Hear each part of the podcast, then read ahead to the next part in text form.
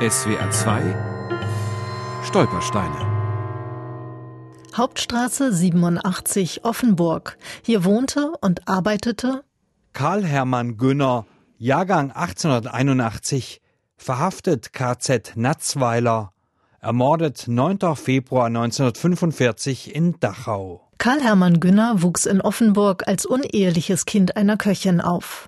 Seinen Vater lernte er nie kennen. Er arbeitete sich empor, geriet aber mehrfach mit dem Gesetz in Konflikt, auch wegen seiner Homosexualität. Er hat fünf Verurteilungen, drei davon wegen Homosexualität. Der hat keine Chance, entlassen zu werden. Und die haben ihn gleich am anderen Tag nach Natzweiler in das Konzentrationslager überführt. William Schäfer hat die Biografie Günners recherchiert anhand von historischen Dokumenten und Gerichtsunterlagen.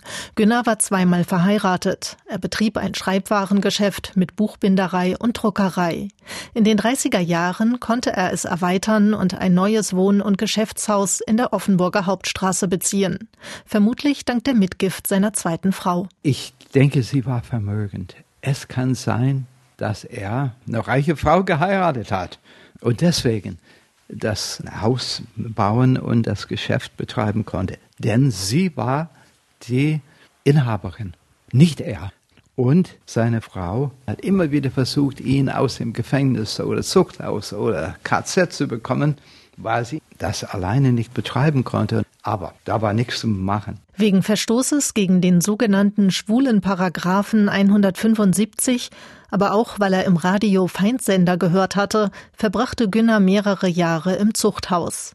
Er hatte seine Strafen im Februar 44 abgebüßt, wurde aber als Homosexueller weggesperrt ins Konzentrationslager Natzweiler südlich von Straßburg. In den meisten Lagern wurden sie zu den härtesten Arbeiten herangezogen.